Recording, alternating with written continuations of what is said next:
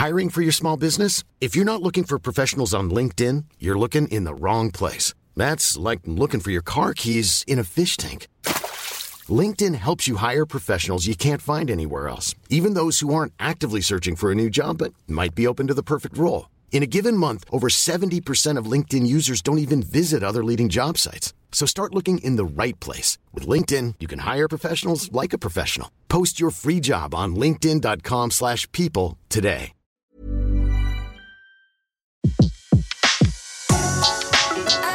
Le meilleur de séances radio est maintenant sur We Love Cinéma.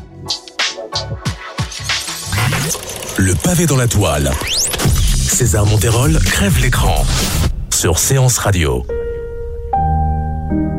Vous savez, certaines personnes dans la vie n'ont vraiment pas de chance. Moi, par exemple, il m'est impossible de gagner à la bataille car mon adversaire a en permanence les quatre as. Mais euh, je déconne pas, hein, on a vraiment tout essayé. Distribuer les cartes par deux et par quatre, inverser les paquets à la fin de la distribution, couper en deux l'état, les mains derrière le dos et les faire choisir à une tierce personne. Je n'ai jamais l'ombre d'un as dans mon jeu. Et tu ne crois pas qu'il y a des gens qui ont encore moins de chance dans la vie, César? Waouh Nom de Dieu, mais, mais vous êtes qui Ta conscience, César. Ma conscience Ça fait longtemps que je vis avec toi, César. Des années à t'entendre dire du mal de tel ou tel film, à te voir écrire des chroniques douteuses. Je me souviens même du jour où tu as volontairement regardé Camping. Non, non, non, mais ça va. Là, t'es pas obligé de tout dire non plus. Mais du coup, euh, pourquoi maintenant Pour te souffler un sujet. Cool, mais euh, quel sujet Je t'ordonne de parler de Gomez et Tavares. Non, non, pas Titoff, non Non, je déconne, c'était pour te faire peur. J'avais aussi Astérix aux Jeux Olympiques, sinon. Euh, on peut tuer sa conscience Euh, non. Tu veux que je te souffle un film cool Mais carrément. Un film de Danny Boyle Grave Un film qui a une super histoire derrière, comme ça tu peux en parler, faire un exposé trop cool de tout ce qui s'est vraiment passé Euh, Ouais, par contre, 28 jours plus tard, ça va être chaud, hein. Un film avec un acteur que t'adores Iwan McGregor, DiCaprio, Michael Fassbender Un film dans lequel l'acteur principal n'a vraiment pas de chance Eh mais attends, j'aime pas du tout Dev Patel Salut à tous, aujourd'hui on s'intéresse donc au neuvième film de Danny Boyle, 127 heures. Un long métrage sorti en 2010 avec James Franco dans le rôle principal et qui raconte l'histoire d'Aaron Raston qui lors d'une balade sportive dans un canyon se retrouve avec le bras coincé sous un rocher. Le topo dit que il faut 4h30 pour arriver au promontoire. Moi, je vais tenter 45 minutes de moi.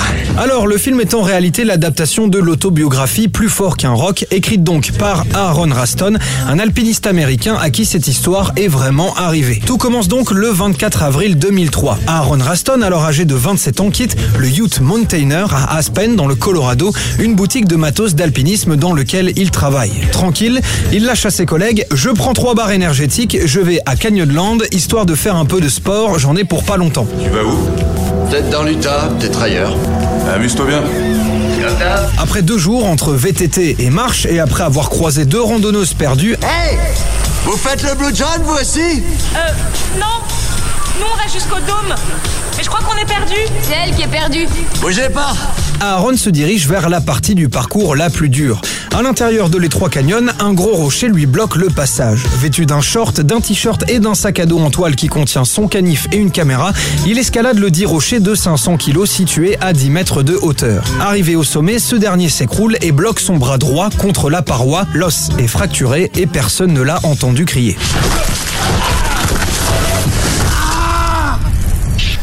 Est 15h05. Et on est le dimanche 27 avril. J'ai presque rien comme bouffe. Là, il me reste 3 ou 400 millilitres de flotte à boire. Je crois bien que je suis dans la merde là. Aaron a donc le bras coincé et ses pieds reposent sur une minuscule corniche à 10 mètres de hauteur. Très doucement, il se saisit de son sac et sort son canif doté d'une petite lame de 10 cm afin de creuser le sable sur le côté de la paroi sans succès. Thank you. Rocher Le problème, c'est qu'à ce moment-là, la nuit tombe déjà et que la température dégringole à 0 degré. Il fait alors le point. Il a un short de rechange, 3 litres d'eau, 3 barres de céréales et deux petits sandwichs. Au matin, Aaron, en tant qu'ancien ingénieur de chez Intel, évalue ses chances et 4 s'offrent à lui. Se dégager tout seul, bouger la pierre avec son équipement, que quelqu'un passe par là ou se couper le bras. Ce rocher n'attendait que moi depuis la création de l'univers. Aaron choisit alors la quatrième option, se couper le bras. Et là, son petit canif à la lame émoussée ne parvient même pas à trancher la peau. Il essaiera donc toute la journée et dans la nuit du mardi au mercredi. Au matin, Aaron a pratiquement perdu tout espoir. Il songe même à laisser des indications dans le sable sur l'endroit où doivent être dispersées ses cendres et se prépare à mourir. Papa, maman, je profite de l'occasion pour vous dire qu'on a passé des moments inoubliables ensemble. Et je regrette de ne pas vous avoir aimé tous les deux autant que j'aurais dû.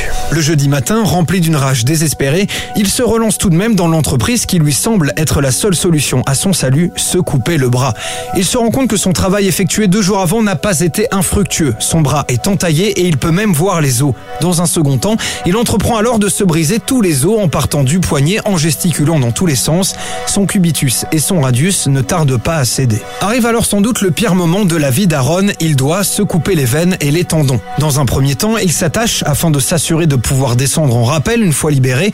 Ensuite, il met son short de rechange à portée de main pour pouvoir se faire un garrot à hauteur du biceps. Pendant près d'une heure, armé de son canif, Aaron va couper les dernières attaches naturelles qui relient son bras à sa main.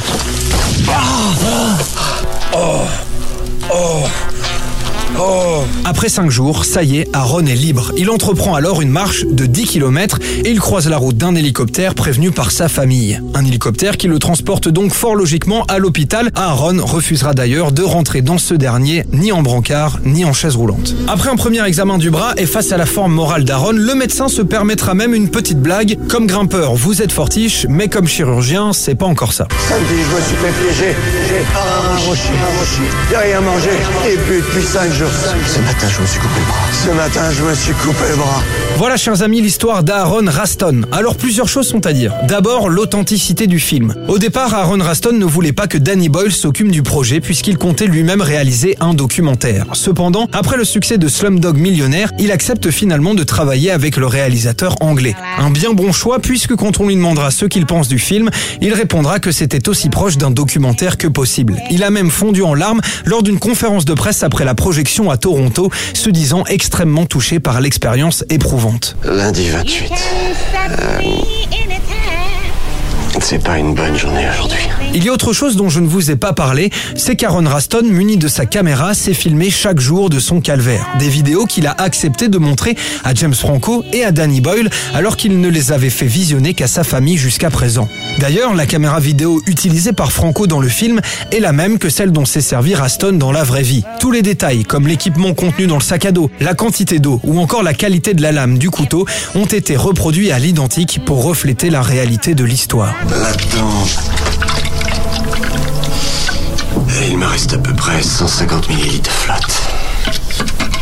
Ça devrait m'aider à tenir jusqu'à demain soir. Une dernière chose, sachez que la fameuse scène dans laquelle Aaron s'ampute a été tournée une seule fois en une seule prise de 20 minutes. Une prouesse, autant en termes de réalisation que d'acting. Et puis, côté effets spéciaux, des professionnels en chirurgie ont aidé à créer les prothèses pour s'assurer du réalisme de la scène. Une scène qui a d'ailleurs provoqué pas mal de malaise lors des projections du film. Et si jamais les rochers bougent, qu'est-ce qu'on fait? Ils risquent pas de bouger. Ils sont là depuis des millions d'années. Eh bien sûr que si. Quoi? Ah ouais, bien sûr, tout bouge tout le temps. Espérons que ce sera pas pour aujourd'hui. Super On y croit Voilà, tout ça pour vous dire que le film est une belle prouesse. La précision et surtout la fidélité du film à l'histoire originelle, la performance de James Franco, l'intensité du tournage, le dynamisme de la réalisation, tout ça marque un travail acharné pour rendre ce long métrage aussi intense que possible. On note qu'aujourd'hui, Aaron Raston continue ses aventures à travers le monde. Il a même été victime d'un accident d'avalanche il y a peu et s'en est sorti indemne. Le mec n'est vraiment pas verni. Alors, qu'est-ce qu'elle dit là, la conscience? C'est bien, César. Tu as su mettre tes problèmes de chance au jeu de cartes de côté pour te concentrer sur des cas plus graves. Ne comprends-tu pas mieux les bienfaits de l'empathie? Si, si, bien sûr. Ne te sens-tu pas mieux d'avoir partagé la souffrance d'autrui? Hmm, oui, oui, c'est c'est vrai. Alors, qu'est-ce qu'on dit? Bah que de jamais avoir les quatre as, c'est quand même un truc de fou. C'était Le pavé dans la toile, une autre vision du cinéma. Sur Séance Radio, par BNP Paribas. Retrouvez l'ensemble des contenus séances radio proposés par We Love Cinéma sur tous vos agrégateurs de podcasts.